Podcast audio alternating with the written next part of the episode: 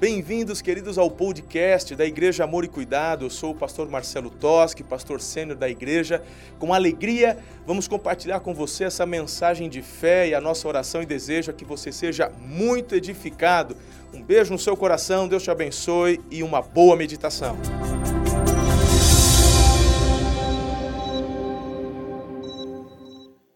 Obrigado, Espírito Santo, por tão grande prazer e oportunidade de estarmos mais uma vez na tua casa, de celebrarmos ao teu santo nome, de poder louvar ao Senhor, Deus, com toda a nossa força, com todo o nosso entendimento, com tudo aquilo que nós temos. Nós adoramos a Ti, Senhor, nessa noite. Então, recebe a adoração da tua igreja. Fala conosco, ó Deus. O Senhor tem liberdade nesse lugar. Em nome de Jesus. Amém. A palavra dessa noite tem como tema o privilégio de servir. E eu quero ler então texto base, Lucas capítulo 12, a partir do versículo 35. Pode abrir a sua Bíblia. Acompanhe comigo esse texto que diz assim: Estejam prontos para servir e conservem acesas as suas candeias como aqueles que esperam o seu Senhor voltar de um banquete de casamento, para que quando ele chegar e bater, possam abrir-lhe a porta imediatamente. Felizes os servos cujo Senhor os encontrar vigiando quando voltar. Eu afirmo que ele se vestirá para servir, fará que se reclinem à mesa e virá servi-los. Mesmo que ele chegue de noite ou de madrugada, felizes os servos que o Senhor encontrar preparados. Entendam, porém, isto: se o dono da casa soubesse a que hora viria o ladrão, não permitiria que a sua casa fosse arrombada. Estejam também vocês preparados, porque o filho do homem virá numa hora em que não esperam. Pedro perguntou: Senhor, estás contando essa parábola para nós ou para todos? E o Senhor respondeu: Quem é, pois, o administrador fiel e sensato? a quem seu senhor encarrega de seus servos, para lhes dar sua porção de alimento no tempo devido? Feliz o servo a quem o seu senhor encontrar, fazendo assim quando voltar. Garanto que ele o encarregará de todos os seus bens. Mas suponham que esse servo diga a si mesmo: meu senhor se demora a voltar, e então comece a bater nos servos e nas servas, a comer, a beber e embriagar-se. O senhor daquele servo virá num dia em que ele não o espera e numa hora que não sabe e o punirá severamente e lhe dará um lugar com os infiéis. Aquele servo que conhece a vontade de seu Senhor e não prepara o que ele deseja, nem o realiza, receberá muitos açoites. Mas aquele que não conhece e pratica coisas merecedoras de castigo, receberá poucos açoites. A quem muito foi dado, muito será exigido, e a quem muito foi confiado, muito mais será pedido. Glória a Deus. Quero ler mais um texto. Esse texto eu quero que você leia junto comigo. Josué 24, versículo 15. Leia comigo, ok? Vamos lá. Se, porém, não agrada a vocês servir ao Senhor, escolham hoje a quem irão servir. Se aos deuses dos seus antepassados serviram além do Eufrates, ou aos deuses dos amorreus em cuja terra vocês estão vivendo. Mas eu e a minha família serviremos ao Senhor. Dá um glória a Deus. Que essa palavra seja realidade na sua casa e na sua família, em nome de Jesus. Nós vamos falar hoje sobre servir e servir com a motivação certa. Não simplesmente falar da importância do trabalho, de realizar algo para o Senhor. Isso acompanha, é muito importante, mas sem a motivação certa, sem o coração no lugar certo, para o Senhor, de nada vale. E é isso que você vai precisar compreender nessa noite. A principal motivação, eu já vou adiantar aqui para você, a principal motivação em servirmos ao Senhor é por causa da cruz de Cristo. É por isso que a cruz ela é bem visível aqui na nossa igreja. Para quando você chegar nesse lugar, você nunca se esquecer da onde você veio, de onde Deus te tirou. Você nunca se esqueça o porquê servir a Deus. E servir a Deus está totalmente ligado com um sentimento de gratidão por aquilo que Ele um dia fez por você. Ele deu a vida dele no seu lugar. Essa precisa ser a principal motivação. Mas baseado nessa parábola que Jesus aqui contou, nós vamos trazer alguns apontamentos para que você entenda melhor como servir a Deus de forma correta. Como servir ao Senhor tendo seu no seu coração essa motivação da cruz, esse coração grato e não simplesmente fazer por fazer mas servir ao Senhor com tudo aquilo que você tem. A palavra servir, ela de fato nos dá uma ideia de afazeres, de trabalho, de atos. Ela está, a palavra está totalmente ligada com afazeres. A primeira coisa que vem na nossa mente, quando vem a palavra servir, vem a palavra trabalho. Talvez quando você olhou nas redes sociais de hoje que o tema era o privilégio de servir, veio na sua cabeça que iremos falar de ministérios, queríamos falar de trabalho dentro da casa do Senhor, e é exatamente isso. Porém, o foco hoje é você entender a motivação do seu coração quando você vai realizar esse grande trabalho que é a obra do reino de Cristo aqui na terra. Nós temos eh, a palavra de Jesus lá em Mateus, quando fala no Sermão do Monte, em uma das partes desse sermão, Jesus ele fala do sal e da luz. E quando ele fala do sal, que precisamos ser sal na terra, ele fala que quando esse sal perde o sabor, a expressão que ele usa é: ele já não serve para nada.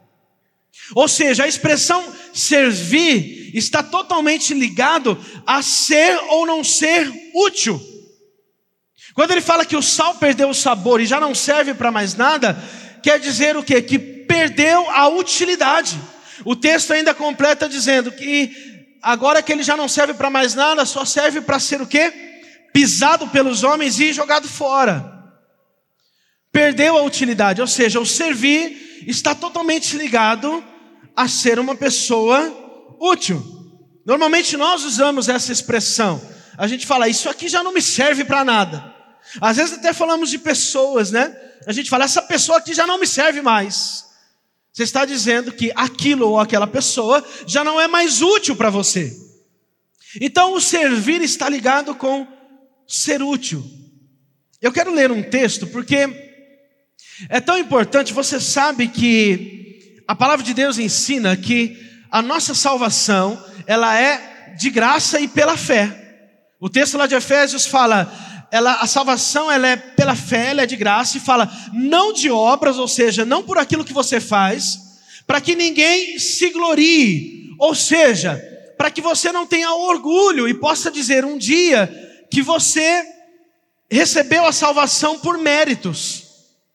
Para que você não possa um dia dizer que você foi salvo porque você trabalhou tanto, porque você fez tanto, porque você veio tanto para a igreja, porque você é, fez tanta ação social na sua vida, você fez tantas coisas que você mereceu a salvação. A palavra fala que não é por causa disso, você recebe a salvação pela graça de Jesus. Diga amém. Porém, há um texto importante que você tem que entender em todo esse contexto que está em Tiago, capítulo 2. A partir do versículo 14, diz assim: de que adianta, meus irmãos, alguém dizer que tem fé se não tem obras? Acaso a fé pode salvá-lo? Se um irmão ou irmã estiver necessitando de roupas e do alimento de cada dia, e um de vocês lhe disser, vá em paz, aqueça-se, alimente-se até satisfazer-se, sem porém lhe dar nada, de que adianta isso? Assim também a fé por si só, se não for acompanhada de obras, ela está o quê? Morta. Mas alguém dirá: você tem fé, eu tenho obras. Mostre-me a sua fé sem obras, e eu mostrarei a minha fé pelas obras. Aleluia. Olha só como é importante você entender que não adianta você falar da sua fé no seu Deus, se você não demonstrar a sua fé através de obras. Tem pessoas que não fazem nada para o Senhor, e na hora que você vai conversar, ela fala: Não, eu e Deus está tudo bem. Será que está tudo bem? Como você fala que você ama sua esposa, que você ama os seus filhos, se você não demonstra o amor que você sente por eles? Se você não dá algo, se você não os presenteia, se você não tem um tempo especial, se você não tem tempo com eles, com Deus é a mesma coisa. Como você pode falar que você ama Deus? Como você pode falar que a sua fé está nesse Deus se você não faz nada para Ele? Tiago está dizendo: mostra a sua fé sem fazer nada, que eu mostro a minha fazendo muitas coisas. É dessa forma que nós demonstramos a nossa fé. O texto é claro. As obras precisam acompanhar aquilo que você está dizendo que crê. Esse texto também, essa parábola, traz algo muito interessante quando fala que o servo que ficou na casa, quando o seu senhor volta para poder ver se está tudo bem e ele bate na porta, o texto diz assim que o servo ele abre a porta imediatamente. Repete essa palavra imediatamente. Essa palavra é muito importante. Você precisa compreender o que significa abrir a porta imediatamente. Abrir a porta imediatamente significa você não ter medo daquilo que o seu Senhor vai encontrar quando você abrir a porta. Abrir a porta imediatamente significa que você foi fiel e fez tudo aquilo que o Senhor pediu para que você fizesse. Porque se você não tivesse feito, se o servo não tivesse obedecido, tivesse sido alguém infiel, quando o seu senhor chegasse, ele ia entrar num desespero. Ele ia ficar desesperado. Meu senhor voltou, eu não estava esperando. Foi mais rápido do que eu imaginava. Porque essa parábola, na verdade, está falando da volta de Cristo. Nós estamos fazendo uma aplicação aqui sobre servir, mas essa parábola está falando da, da volta de Cristo, que ele veio, deixou servos aqui para poder realizar uma missão, e um dia ele vai voltar. Um dia ele vai voltar e vai bater a porta para poder ver o que eu e você, servos do Senhor, fizemos enquanto estivemos aqui na terra. Esse é o sentido real dessa parábola. Mas aqui fala que ele abre imediatamente. Eu quero dar um exemplo para que você entenda um pouco melhor. Vamos dar um exemplo aqui de um casal. Vamos pensar em um casal, tá lá na casa o marido, a esposa, e aí de repente a esposa, ela precisa sair, ela vai no mercado e ela vai ficar, ela fala: "Olha, amor, eu preciso da sua ajuda. Hoje está uma correria e eu vou demorar uns 30 minutos lá no mercado, e quando eu voltar, eu preciso, por favor, que você me ajude aqui dentro de casa e deixe algumas coisas arrumadas. Aí o marido fala: Não, eu estou de boa, pode me falar que eu vou te ajudar sim. Aí ela dá uma listinha de cinco afazeres: sei lá, lavar louça, colocar o lixo para fora, e aí vai. Aí ela deixa o recado, o marido fala: Não, pode deixar comigo. Ela vai embora. Aí o marido fala assim: Eu vou dar uma olhadinha na TV antes. Ele vai e senta no sofá. Aí ele senta no sofá, liga a televisão, porque ele fala: essa listinha está pequena, eu consigo fazer rapidinho. Cinco minutos eu mato essa lista. E ele está na televisão, de repente ele tinha esquecido que tinha um jogo do Corinthians. Aí está passando o jogo do Corinthians, ele, ele foca lá e esquece do mundo. Esquece do que ele tinha que fazer. E aí ele está vendo, é um lance atrás do outro, aí é gol do Corinthians, ele vibra, e de repente passa 15 minutos ele lembra da esposa e fala: Não, mas já já eu começo, é rapidinho. Já já eu começo a fazer o que ela me pediu para fazer. Dá 20 minutos, ele ameaça sair do sofá, mas ele não consegue, porque o, o Pedrinho está chegando perto do gol de novo.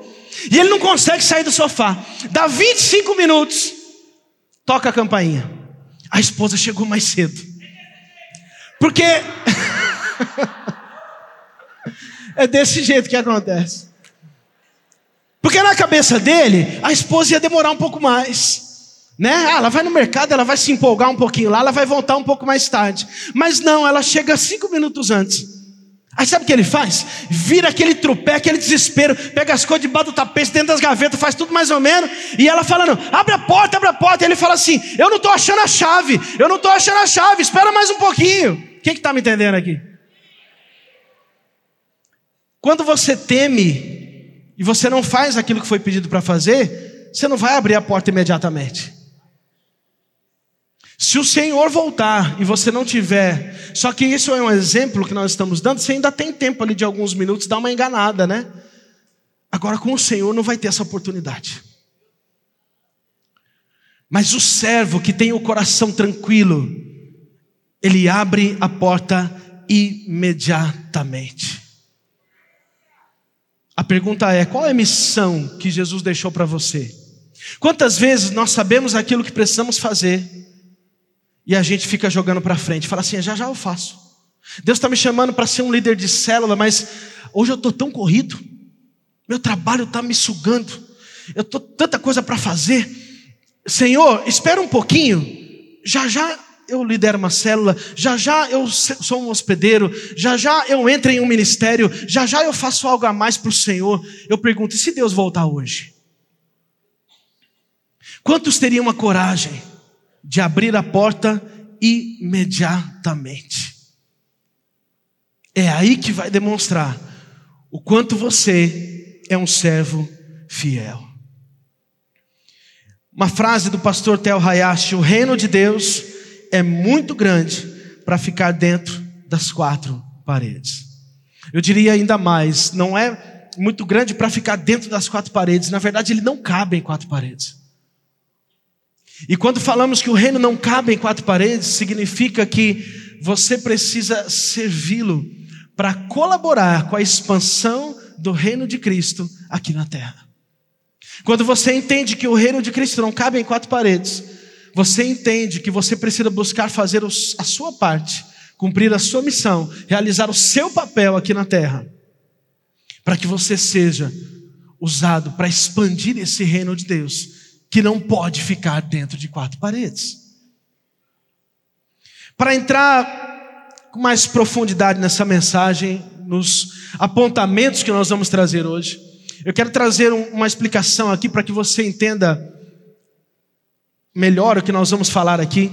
Existe no meio cristão uma expressão que muitos usam, que eles fazem uma diferença entre trabalhar e servir, como se trabalhar fosse algo até pejorativo, algo ruim, ou seja, se você está trabalhando, você está fazendo com a motivação errada, da forma errada para o Senhor, e se você está servindo, você está fazendo com a motivação certa.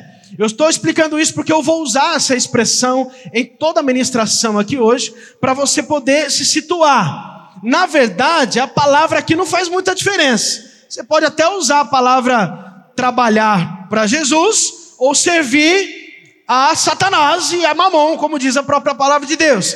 Então não importa o sentido da palavra trabalhar ou servir aqui, mas só para você entender que nós vamos usar essa expressão hoje para que você entenda a diferença do fazer com a motivação correta e o fazer com a motivação errada. Estamos preparados? Amém? Então vamos entrar no primeiro apontamento que diz exatamente isso. Devemos estar preparados. E aqui, logo no versículo 1, ele começa o texto dizendo assim: Estejam prontos para servir e conservem acesas as suas candeias. Ele está falando de você estar pronto, ou seja, você precisa estar preparado para receber o seu Senhor a qualquer hora que ele pode voltar. Mas a primeira direção que ele dá é: conservem acesas as suas candeias. Sabe o que quer dizer isso? Conservar acesas as candeias é você ser uma pessoa cheia do Espírito Santo. Você não vai conseguir ter êxito no seu servir durante a sua caminhada com o Senhor se você não for uma pessoa cheia do Espírito Santo. Você precisa conservar em primeiro lugar a sua candeia acesa. Você precisa manter a chama do Espírito Santo acesa dentro de você, senão para Deus nada feito. Se você inverte, muitas pessoas começam a inverter a ordem de prioridade e gosta até de servir ao Senhor, de trabalhar na casa do Senhor, mas esquece o mais importante: manter a candeia acesa. E para o Senhor, se você, você pode fazer muita coisa para Ele, mas se a chama do Espírito Santo não se mantém acesa dentro de você, para o Senhor, de nada vai valer. Isso é o que o texto está ensinando em primeiro lugar sobre o significado de estar preparado. O estar preparado aqui que o texto está trazendo em primeiro lugar é a chama do Espírito Santo. Normalmente, quando preparamos uma mensagem, a gente até usa o Espírito Santo como o último ponto da mensagem, né? Daqui nós colocamos como primeiro, porque você precisa entender que antes de servir e trabalhar para o Senhor, você precisa ser cheio do Espírito Santo. Ele começa a parábola dando essa direção.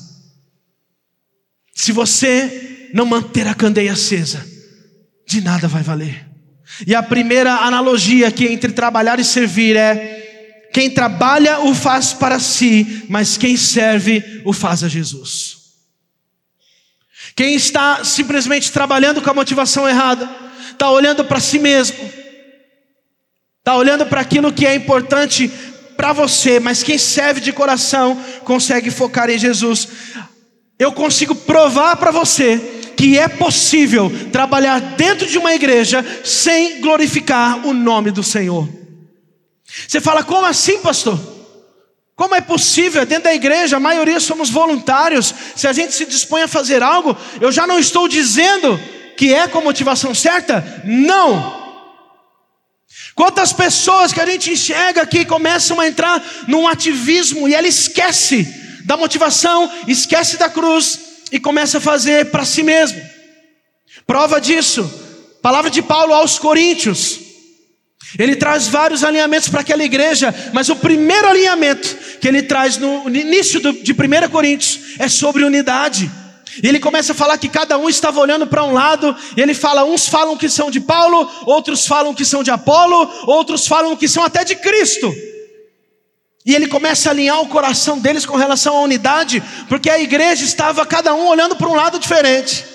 E olha só o que ele fala nos versículos 6 a 8 do capítulo 3 de 1 Coríntios. Ele diz: Eu plantei, Apolo regou, mas Deus é quem faz crescer, diga aleluia. De modo que nem o que planta, nem o que rega são alguma coisa, mas unicamente Deus é quem efetua o crescimento. O que planta e o que rega tem um só propósito, e cada um será recompensado de acordo com o seu próprio trabalho. Você vai ter a recompensa, sim, daquilo que você está fazendo, mas o importante aqui não é nem Paulo, nem Apolo, nem Fabrício, nem Haldman, nem Odete, nem Mateus. O único importante aqui é Jesus Cristo que dá o crescimento, aleluia. Você precisa ter isso no teu coração senão você estará servindo a si mesmo e não ao Senhor. E olha só o que ele fala na continuidade agora, versículos 12 e 13. Ele diz assim ainda: Se alguém constrói sobre esse alicerce usando ouro, prata, pedras preciosas, madeira, feno ou palha, sua obra será mostrada, porque o dia, dia aqui com letra maiúscula, porque é o último dia, atrará a luz, pois será revelada pelo fogo, que provará a qualidade da obra de cada um. O texto está dizendo que aquilo que você está fazendo, um dia, no grande dia, vai vir à tona e todos vão enxergar a qualidade daquilo que você fez. O texto está dizendo que hoje em dia, pode ser que você consiga enganar pessoas, Porque as pessoas não conseguem sondar os corações como Deus consegue. Então talvez as pessoas não sabem se você está fazendo com a motivação certa ou com a motivação errada. Mas lá no grande dia fala que todas essa, essas obras elas vão vir à tona. Vai, o texto diz que vai trazer a luz e vai ser provada a qualidade daquilo que você fez. Ou seja, o que você está fazendo tem uma qualidade, boa ou ruim. E o texto fala de seis materiais: ouro, prata, pedras preciosas, madeira, feno e palha. Se essas obras vão passar pelo fogo, como diz o texto, o que acontece quando ouro, prata e pedras preciosas passam pelo fogo? Elas são purificadas, são melhoradas, ficam mais belas. Agora eu te pergunto: o que acontece quando madeira, palha e feno passam pelo fogo? Meu irmão, você pode trabalhar muito para Jesus, a sua vida inteira para Jesus, mas se for madeira, palha e feno, não vai chegar nos céus, porque naquele dia vai ser provado pelo fogo, e aí vai trazer à tona e todos vão enxergar a qualidade daquilo que você fez aqui na terra. Isso é muito sério. Você precisa sondar o coração para saber como e porquê, qual a sua motivação de estar servindo a Deus de verdade. Nós estamos falando aqui sobre a motivação do coração em primeiro lugar, como é importante trazer esse alinhamento com relação a líderes. Porque você sabe, você faz parte dessa igreja, sabe que nós motivamos todos aqui a, a ser um, um, Todos aqui são um líder em potencial. Eu creio que todos aqui, se não são ainda, um dia vão ser um líder de célula. Diga um amém forte aí, em nome de Jesus. Porque nós entendemos aqui que o líder da célula não é o teólogo, mas o líder é aquele que tem um testemunho de vida e que ama e cuida de pessoas. E todos podem fazer isso. E se você é um líder em potencial, como é importante entender o que Deus pensa de um líder que precisa ser servo. Olha só o que Jesus fala em Marcos 9,35. Ele diz: Assentando-se Jesus, chamou os doze e disse: Se alguém quiser ser o primeiro, será o último e servo de todos. Quer ser líder? Vai ser servo primeiro. Sabe por que é importante trazer esse alinhamento? Porque tantos líderes se perdem no meio do caminho por conta de orgulho. Tantos líderes se perdem no meio da, da caminhada porque começam a se orgulhar e achar que são mais do que outros. Quer ser líder? Faça como Jesus fez: dobre os seus joelhos e lave os pés dos seus discípulos. Aí você vai demonstrar o quanto você já está preparado para ser um líder de verdade e agradar o coração do Senhor. O líder assume na hora difícil e na hora fácil promove o liderado. Pastor Marcelo Toschi, aleluia. Guarda essa frase. Em 1 Crônicas 28, 9 a 10, que diz: E você, meu filho Salomão, reconheça o Deus de seu pai e sirva-o como? De todo o coração e espontaneamente. Pois o Senhor sonda todos os corações, conhece a motivação dos pensamentos. Se você o buscar, o encontrará, mas se você o abandonar, ele o rejeitará para sempre. Veja que o Senhor o escolheu para construir um templo que sirva de santuário, seja forte e mãos ao trabalho. Aqui, Davi, seu pai, estava dando orientações para Salomão. E veja como aqui o servir de coração está totalmente ligado ao trabalho. Está ligado a colocar a mão na massa, porque ele estava falando para o seu filho: olha, você vai ter que trabalhar, você vai ter que ser forte, você vai ter que ser diligente, você vai ter que trabalhar bastante, mas o Senhor é aquele que sonda os corações, é aquele que conhece, então, faça de coração e espontaneamente. A dica do pai para o filho o pai que já conhece a Deus, que teve experiência com Deus, olhando para o filho e dizendo: Olha, faça do jeito certo. Porque para você trabalhar, trabalhar, fazer uma obra tão grande como essa, mas sem a motivação certa do teu coração, não vai valer de nada. Como você está cumprindo a missão que Deus te deu, igreja? Segundo lugar, a fidelidade é demonstrada quando ninguém está vendo. Se você quer se achar, se mostrar um servo fiel a Deus, você vai demonstrar quando você fizer o certo e ninguém estiver enxergando. Tem pessoas que parece que só funciona quando tem alguém no cangote. A coisa só rende se tem alguém em cima. Se tem alguém do lado, se não tiver alguém do lado, forçando a barra, vendo se vai fazer ou se não vai fazer, o cara não faz. Não frutifica, não cresce, não rende.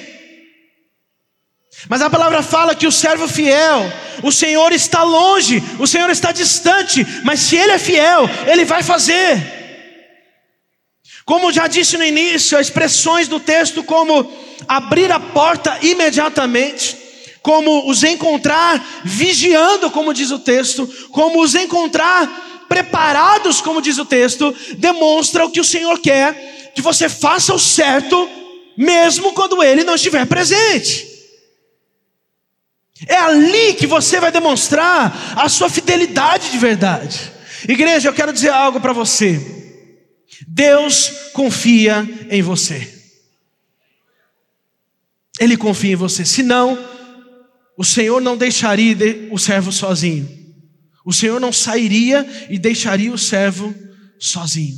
Se ele deixa, é porque ele confia.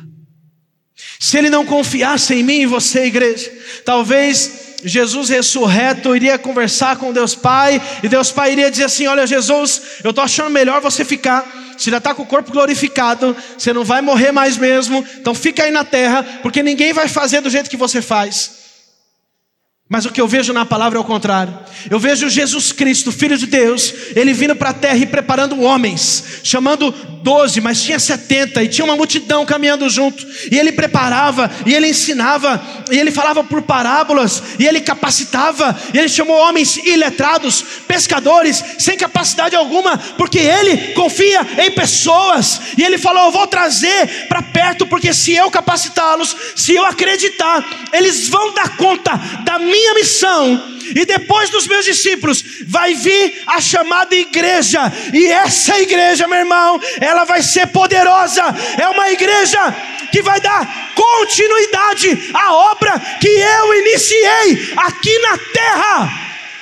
Deus confia em você, igreja. Ele deu uma missão, porque Ele acredita em você porque Ele vê uma capacidade em você. Senão Ele estaria aqui até hoje. Mas por Ele enxergar pessoas que são falhas, assim como eu e você, mas ainda assim Ele olha e acredita, Ele fala: Eu confio nessas pessoas. O que você está fazendo com aquilo que Deus confiou para que você fizesse?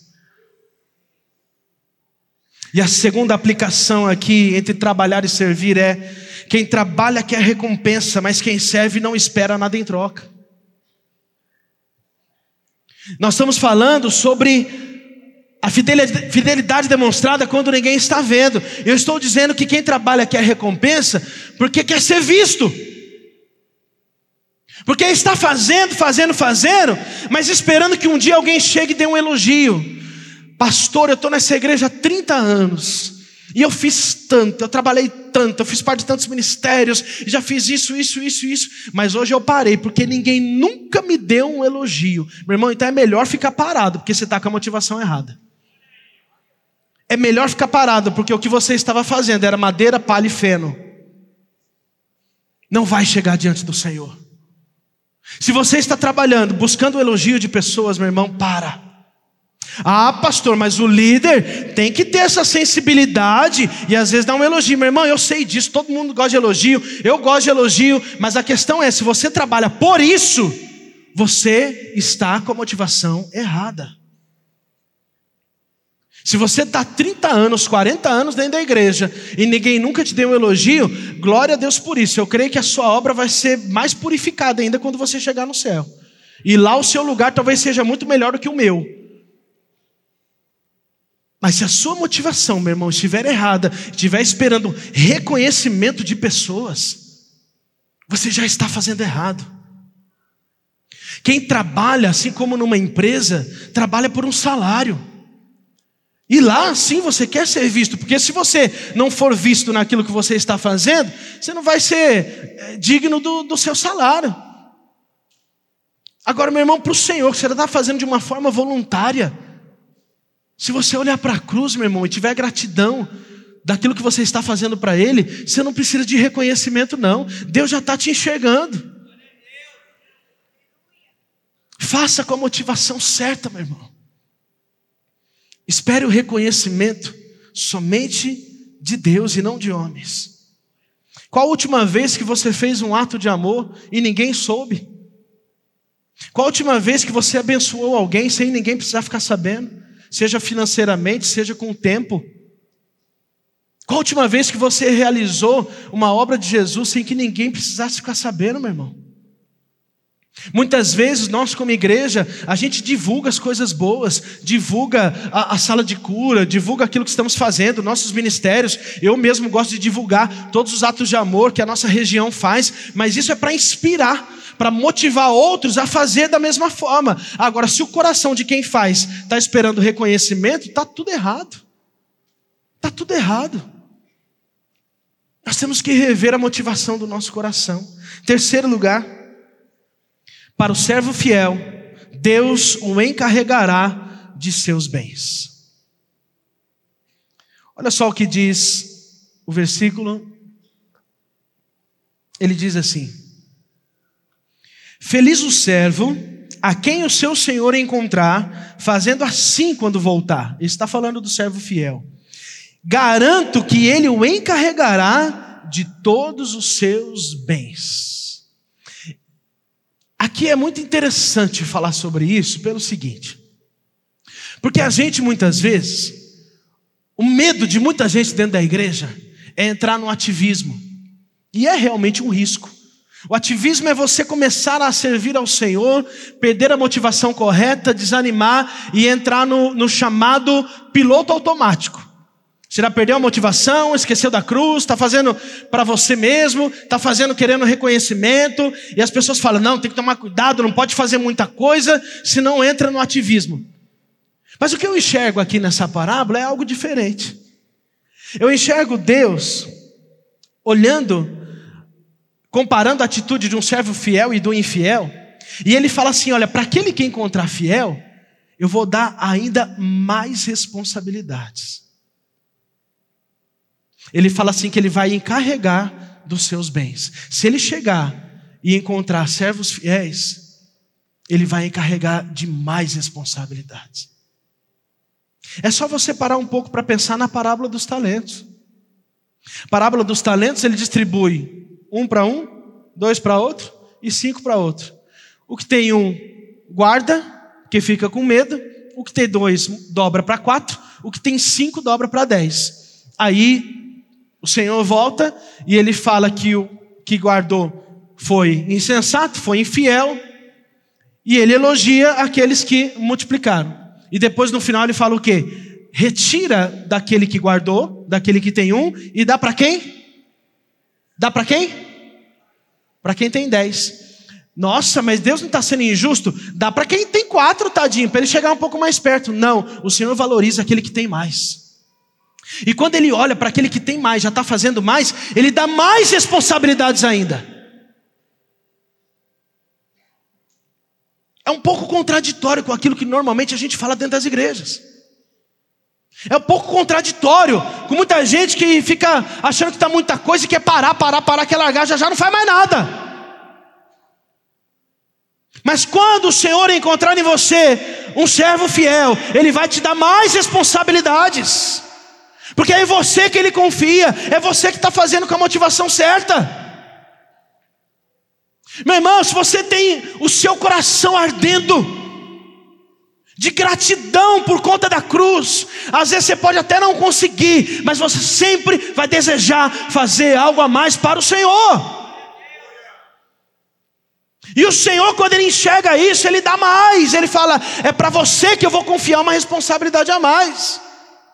Quantas vezes a gente erra na nossa liderança e fala assim: eu vou, eu preciso distribuir tarefa, deixa eu dar para esse aqui que não está fazendo nada, tadinho. Se ele já não está fazendo nada, ele vai continuar fazendo nada. Tem que pegar a responsabilidade, entregar para servos fiéis, para aqueles que já trabalham, para aqueles que compreendem, para aqueles que têm o coração grato diante do Senhor. Eu vou confessar algo aqui, meu irmão. Se alguém quiser achar ruim, que ache. Às vezes pessoas chegam para mim com pepita, com o nome de pessoa para poder enviar para uma célula, e aí, meu irmão, às vezes está no mesmo bairro, tem uma que não frutifica, outra frutifica. A tendência humana é, vou dar para quem tem menos, né, para ver se dá uma força. Eu não, meu irmão, eu dou para quem tem mais, porque aquela célula que já está crescendo, já está multiplicando, ela cuida bem, ela sabe o que vai fazer, ela vai cuidar dessa pessoa, eles vão crescer de novo. Agora, talvez se eu entregar para aquela que não faz nada, vai matar a pessoa, vai pegar o talento, vai guardar na terra e não vai acontecer nada. O que é que você está fazendo, servo de Deus? O que é que você está fazendo com o talento que Deus te deu, com a missão que Ele te deu? A comparação aqui nesse último ponto de trabalhar e servir é: quem trabalha uma hora cansa e para, mas quem serve é renovado dia após dia. Aleluia. Eu creio nessa palavra.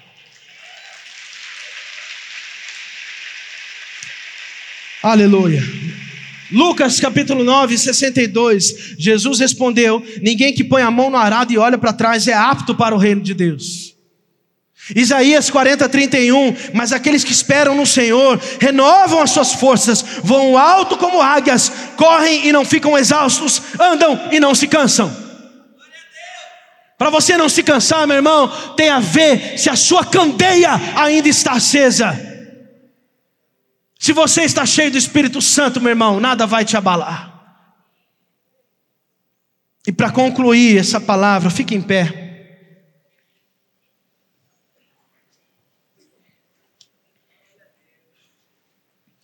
A última comparação entre trabalhar e servir.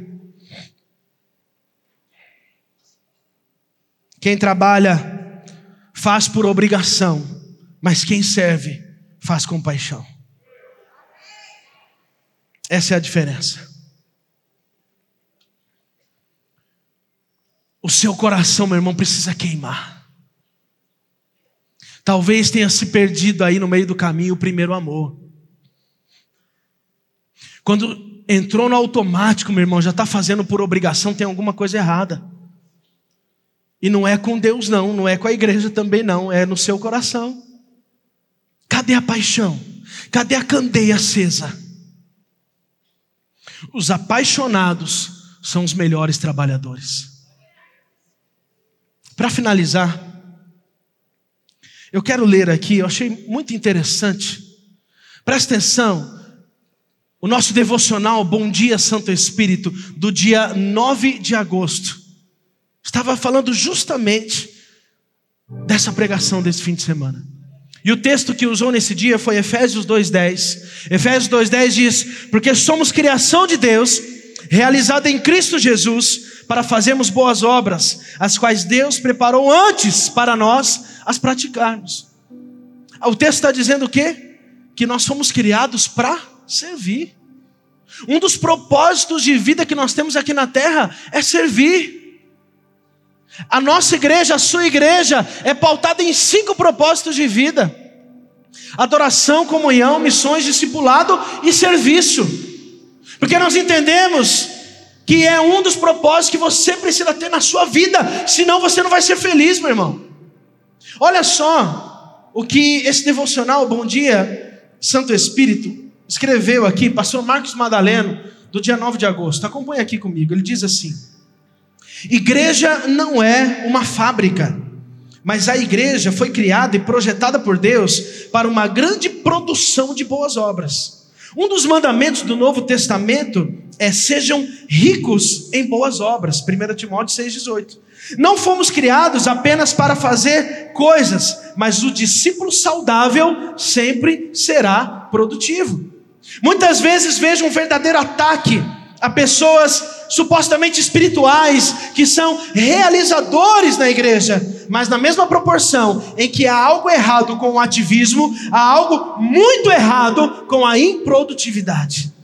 Jesus dizia que trabalhava porque o Pai também estava trabalhando. João 5,17. Você foi criado por Deus para as boas obras, e enquanto não cumprir essa missão, não estará realmente satisfeito. Se você foi feito para servir, amar ao próximo, doar seu tempo, expertise e recursos para o avanço do reino, não deveria ser um peso ou um problema fazer o que você nasceu para fazer. Quando isso se torna um peso, é porque há algo de errado que precisa ser ajustado. Fazer o trabalho de Deus na sua própria força sempre será desgastante, mas se você está cheio do Espírito Santo, as ações, como as de Jesus, simplesmente fluirão por meio de você. Ser luz é ser produtivo em boas obras. Escolha hoje viver no Espírito e realizar as obras que já estão preparadas para você antes mesmo do mundo ser formado. Glória a Deus. Essa palavra é uma palavra de desafio, meu irmão. Você está sendo desafiado a não só começar a servir para aquele que ainda não começou, a continuar, se talvez você estava fazendo com a motivação errada, mas a partir de hoje alinhar isso na sua vida.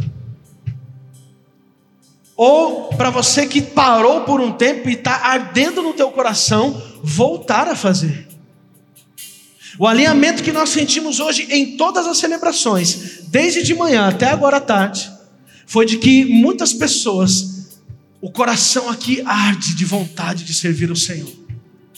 Mas teve algo na sua vida, algum momento na sua vida que fez com que você parasse. Algum desânimo, alguma coisa que alguém fez e te deixou muito triste que algum líder espiritual que era um modelo para você te deu um mau exemplo, e isso fez com que você não acreditasse mais no trabalho na casa do Senhor. Mas o teu coração continua queimando. O teu coração continua queimando e ardendo, porque os que são servos do Senhor não conseguem ficar parados. É o próprio Deus que está ardendo algo aí no teu coração, dizendo: Filho, vem. Volta, filho. Vem agora com a motivação certa. Vem agora fazer do jeito certo. Eu estou aqui te esperando. Espero que você tenha sido muito edificado com essa palavra. Não se esqueça de inscrever-se aqui no podcast e também no canal do YouTube e nos seguir em todas as redes sociais para manter-se informado de tudo que acontece aqui nas igrejas Amor e Cuidado. Um grande abraço, até a próxima, um beijo no seu coração.